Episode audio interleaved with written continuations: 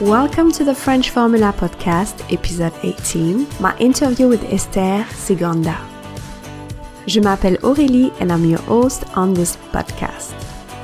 The French Formula Podcast is created to help you and to inspire you during your French language learning journey.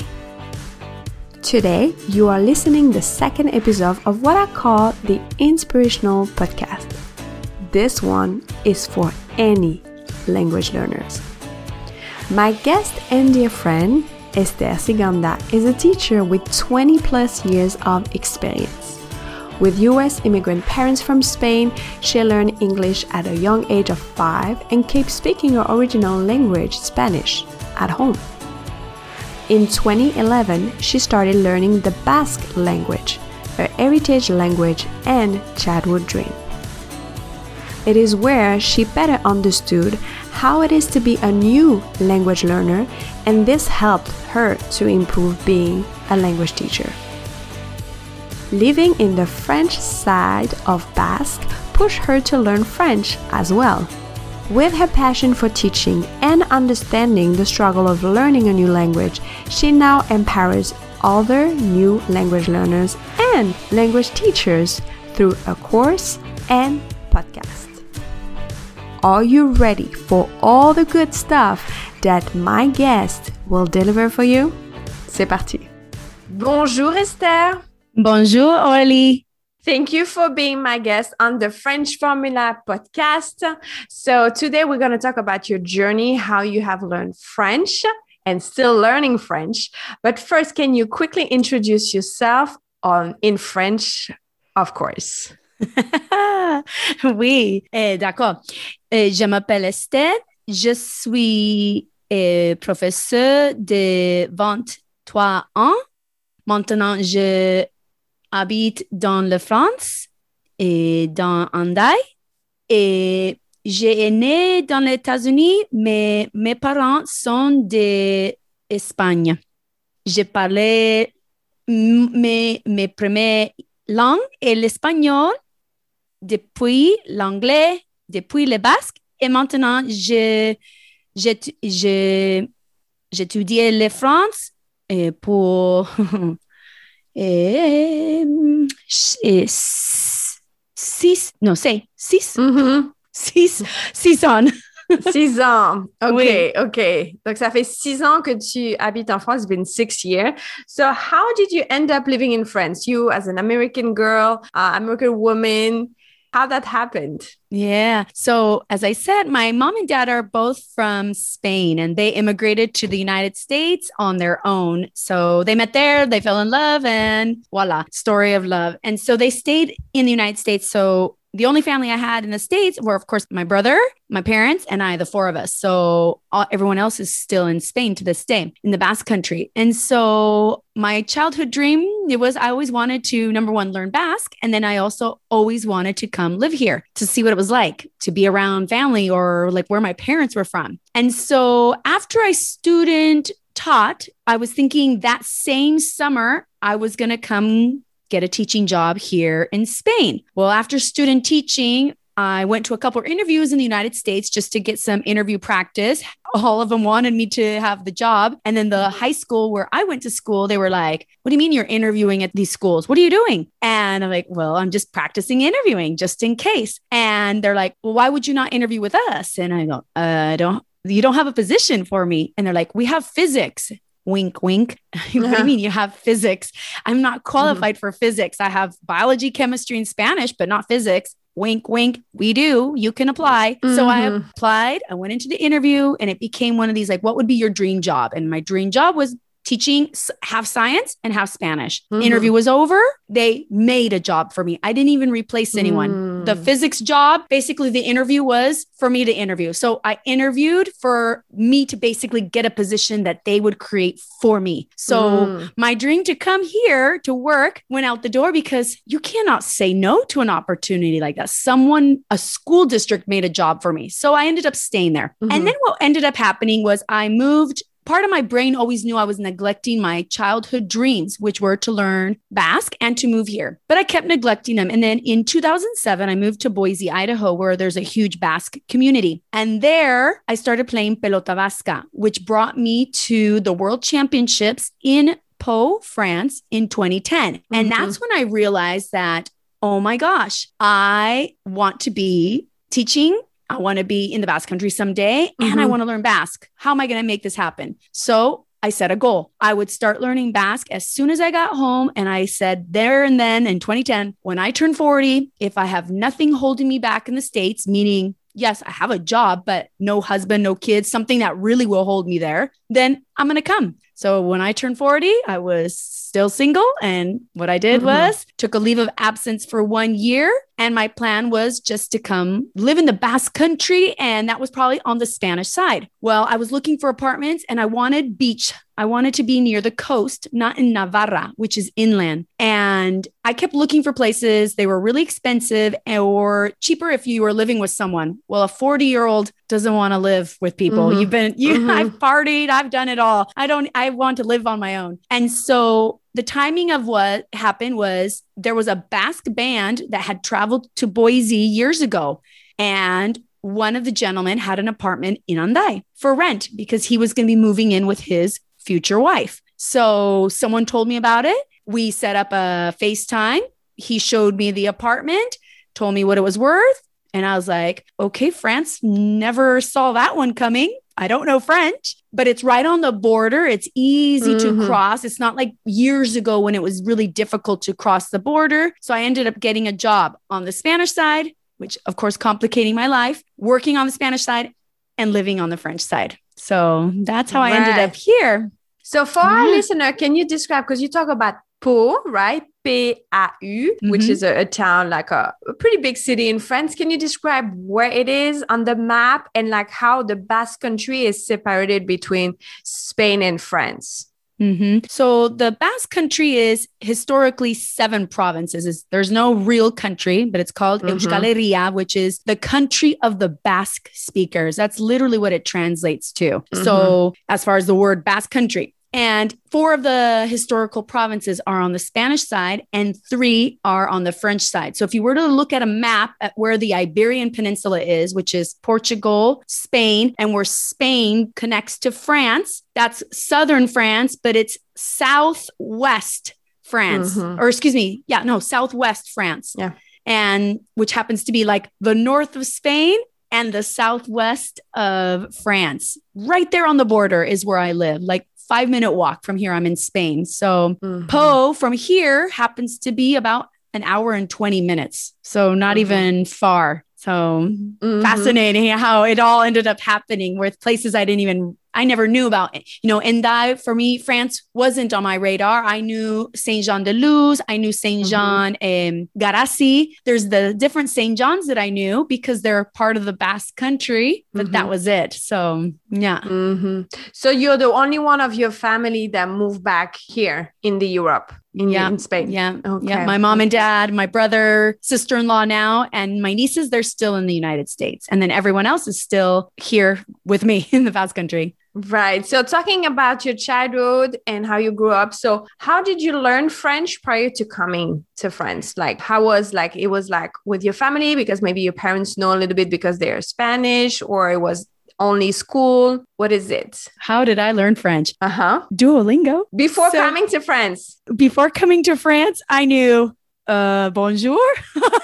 Right. Uh, so you never took any class in no, high school. Okay. No. And this is where you can kick yourself looking back that hindsight mm. when i was in high school so in the united states one of the worst things that we do in the united states is we do not educate children to learn a, a second language unless mm-hmm. you as a parent put your child in a duolingo situation otherwise it's not till high school or maybe in junior high or middle school when they start to learn a language so for mm-hmm. me it wasn't until high school when the first opportunity came to sign up to learn a second language and that mm-hmm. was in the 10th grade and so when it was time to decide, you know, I was telling my parents at our school at that point, we had Japanese, because we have a, a big Air Force base where Japanese airlines used to train in Moses Lake. So we offered Japanese because of that connection. So there was Japanese, French, German, and Spanish. Well, all my classes were always science like i was all always a science focused so really academically heavy like i didn't take any fun mm-hmm. like art or graphics so mm-hmm. for me it was like i'm going to take spanish why it's easy a it's easy a mm-hmm. and my dad told me he told me as a high schooler he's like you already know spanish and i knew it well it's my first language mm-hmm. and you know yes fortunately i am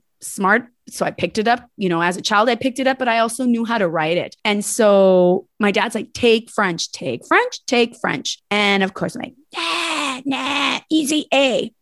So then, of course, I never took French.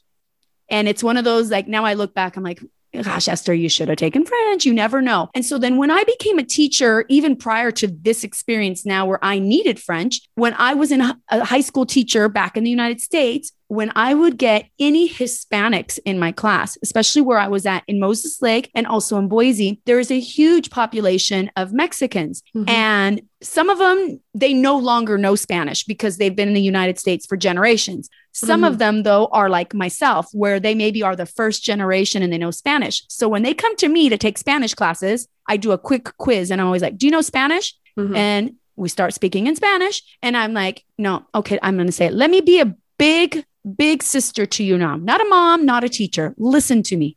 Take another language. You already mm-hmm. know Spanish. Don't be like me that now I look back and say, man, I could know three languages. And no, I only know two. You already know Spanish. It's going to mm-hmm. be easy for you. Take another one or take another one and take Spanish as well if your schedule mm-hmm, allows mm-hmm. it to. Mm-hmm. Some of them and many of them actually did listen to me. And I was always like, yes, yes, because it benefits them. And a couple of them, they were really thankful for that. They're like, thank you for doing that because you're right. Spanish is really easy. I didn't listen. Mm-hmm. So mm-hmm. then when I came here, huh, huh, I have to know French. Now, technically, where I live, it's right on the border. So mm-hmm. the majority of the people here are, some of them are from, the, a lot of people are from the Spanish side, or a lot of people here that live here know Spanish or they know Basque, which I know. Mm-hmm. So for me, in all reality, I never needed French. My first two years, I didn't need it. And when I went to go do all my legal papers, like the ladies would be like, Tu dois parler le français. And like, oui, oui, tu parles le français.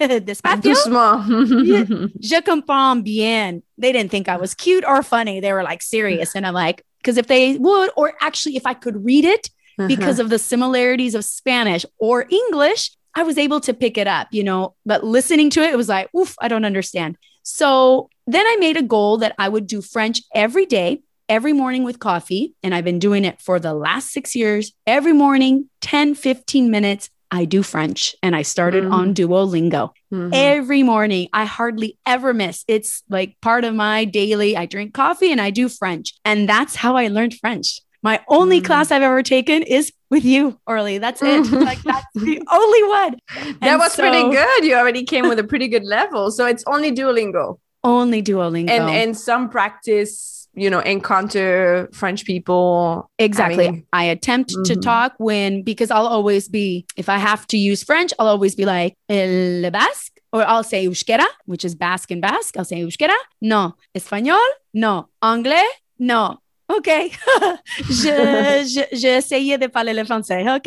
uh-huh. So it's your fourth option it's my fourth option. But now, you know, mm-hmm. I'm not as intimidated by it, you mm-hmm. know, and for me, it's I always go at it with a good attitude to try. And there's been frustrating moments where you're treated like being dumb for not knowing a language. And I mm. picture that's probably a lot what any immigrant feels. Like I remember watching my parents when people would treat my parents as being, you know, not so smart because of their accent. And I would mm. quickly be angry and want to protect them because I'd be like, my dad knows three and my mom knows two. How many do you know? You know, I'd be really protective mm. of that. And now I feel sometimes people are like that with me. Sometimes they're curious. They're like, you know, we're uh tu tu es american or tu es español. They don't, sometimes they don't know be- based on my accent or whatever. Mm-hmm. And, but some aren't curious and they treat you like an idiot. And you're like, do I bite my tongue? And most of the time I'd say 100, 99% of the time, I always just bite my tongue because I'm like, their ignorance is on them. I'm not going to say anything. Don't waste any energy no. to that. Right. Right. Exactly. I agree. Mm-hmm. Mm-hmm. So, what would you say, like, as learning French on a regular basis, like every day since, you know, six years now, what is your big struggle? What is difficult for you? The pronunciation. The pronunciation is still the most difficult because mm-hmm. of the Spanish influence. I want to pronounce things like I see them in Spanish. Mm-hmm. And also because I haven't learned, you know, Duolingo, you can only go so far. Like, and you've been with me, you know, my French is. It's okay. It's not horrible, mm-hmm. but it's not intermediate either, but it's enough to live. And what's lacking is what I need is really learning the verbs well. Like I've never learned French by writing. It's literally been on an app doing. Mm-hmm. And so mm-hmm. what I'm missing is the actual like how I learned Basque cuz Basque is technically the only other language I've learned because for me Spanish is from birth and then English I learned when I was 5 and as a 5-year-old I don't remember learning English, I have no recollection of learning or struggling. I only remember report cards. So for me, my first language that I ever learned was like learned as a learner was Basque. And so that's what's lacking in my French studies is pen and paper activities right is to to do some sentences writing them to get like the structure the formula of how everything comes together. Exactly. Mm-hmm. it's been a focus has been purely oral which i mean technically it's what i need. I want to be able to speak the language but i also know for me it would help me tremendously the way i learn which would be by doing Mm-hmm. Mm-hmm. So, any goals that you have regarding to that? Do you know that you want to work on more writing? What are your next goal for My your next French goals learning? would be that just continue.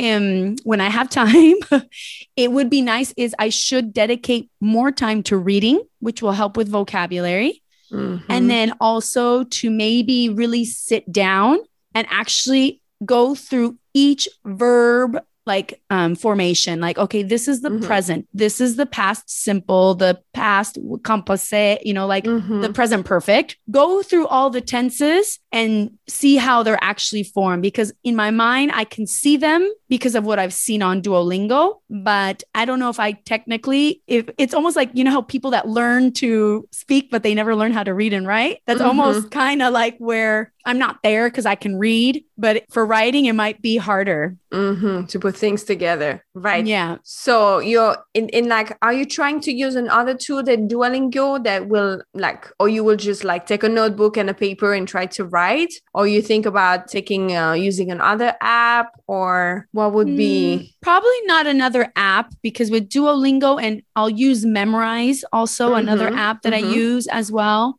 with those two, it's enough. I don't want another app. And for me, it'd be probably pen and paper, old fashioned, and actually start to just write out the verbs, mm-hmm. you know. And actually, you know, even more important, I don't even yeah. know the alphabet. Like, I know it's Latin based, but I know like there are accent marks that are left, you know, left to right, right to left. I've never studied the, any of that. Like the mm-hmm. the fundamentals of how I've always taught like Spanish mm-hmm. or I haven't done that myself in French. Yes. Mm-hmm. So for our listener that are learning French and you being an autodidact, meaning that you never took like a formal class, so what would be your advice? My advice, I mean, the fact that I'm able to communicate is, you know, without doing any formal study is impressive, but it's also my dedication. So everyone also needs to be aware of what are they willing to dedicate to their studies. Like for me, I knew if I don't have time to take a class, I needed to be dedicated to doing a minimum of 10 to 15 a day. That's minimum. Some days it's 30, but minimum, that's always a minimum. And so for me though, my recommendation for anyone especially if you know yourself well, if you know learning is difficult for you, especially with languages, start with the basics. Do not start like how I did, like because I think naturally, maybe with a fourth language, it gets easier. I have a good foundation and I'm a teacher. So for me, all of that helps me as a learner is my mm-hmm. own background in teaching and in language learning. So if you're not either of those, I would recommend start at the basics. If you could work with a teacher, obviously I would recommend working with someone, someone that's going to help you with the pronunciation right off the bat, like how to pronounce all the different sounds. And that would be my advice. And then if those aren't available to you, then you do the things that are available to you for free, like that different applications like Duolingo, like Memrise. I mean, there's so many of them, like Drops. I'm trying to think of other ones. There's several, mm-hmm. you know, or think about how many resources are on YouTube or Instagram, you know, like yourself. You create a lot of useful information for followers. So, mm-hmm. yeah, yeah, YouTube, I think YouTube is a very great way to start. Mm-hmm. Podcast also, you have like, like myself, I create podcasts for French learner that I always have a worksheet with it. So you ha- work on listening comprehension yeah. as well as you have structured. Like you said it's important to start in with real life situation kind of stay away from the textbook that will be only focused on grammar or what so to exactly. already be in real life situation just to also stay motivated. It's like okay i'm learning a language because it's something that i want to use right? But like you say you still need a little bit of structure. You still to even if you watch movie or listen to music try to get the lyrics and go through the lyrics and maybe do a little exercise of like okay i'm gonna look for the verbs. I'm gonna look for the adjectives in this song. So mm-hmm. I think I'm also really into like for that Me too. giving structure because our brain needs structure. Even though we learn differently people are more like some are going to be more listener other will be reader. We memorize differently but our brain feel comfortable and happy when there is a structure. Yeah for sure. like yeah it's important to to give some structure. But um it's it's pretty impressive that uh you did all of that just with duolingo. Mm. uh so because i know it has some pretty bad comment like some french teacher or other language teacher said oh this is not enough this is not but like you said if you're committed then it all makes sense mm-hmm. you know so you add up things you add up to the tools and you try to put them back in context yeah. And mm-hmm. I haven't even utilized, you know, I've been a lazy learner in the sense I've been dedicated to the time, but Duolingo does offer grammar explanations I don't mm-hmm. use those. Mm-hmm. I just go in and do mm-hmm. the activities. It's been mm-hmm. purely mm-hmm. listening, reading what it mm-hmm. provides. I haven't used it to its full capacity. And so, you know, and I've heard those negative comments as well. But if an, a student is dedicated and they're motivated to do it, they're going to do it. Any tool, you know? any tool is good when you use it fully and yep. use it correctly. Exactly. Yeah. Definitely. There's really no negative. So, yeah. Okay. I think we kind of already know the answer, but what would you tell to Esther, I'll say 15, 20 years ago? What would you tell her? Take another language. I don't know. God, high schoolers are so dumb, you know, we're so dumb. And we think we know everything, you know, and it's so frustrating. So I would have told that girl, take another language, especially because I've always loved languages, you know, but that to me is my biggest regret because then by now I would have known French French and then maybe I would, you know, I'm I'm learning Russian right now as well, slowly mm. but surely. So I'm incorporating another language into my studies and I could have focused on another language, you know, because to me, I'm a continual learner and I really have fun learning how different languages are structured. So, yeah, that's what I would have told her and anyone who's listening. Like, if you have any desire, don't wait. Don't wait for tomorrow. Start now. Yeah, and it can give you so many opportunity. You are able right now to live in France, mm-hmm. almost like yeah, you you doing your childhood dream of like being back to your roots. And mm-hmm. thanks to, of course, the the Spanish, the Basque, the English, but also you know now the French, you're able to navigate in a country. You know, even though yeah. you have the border of Spain, but still, if you want to travel a little bit to France and visit other region, you're not afraid to do it. You can just no. go. You yeah, go.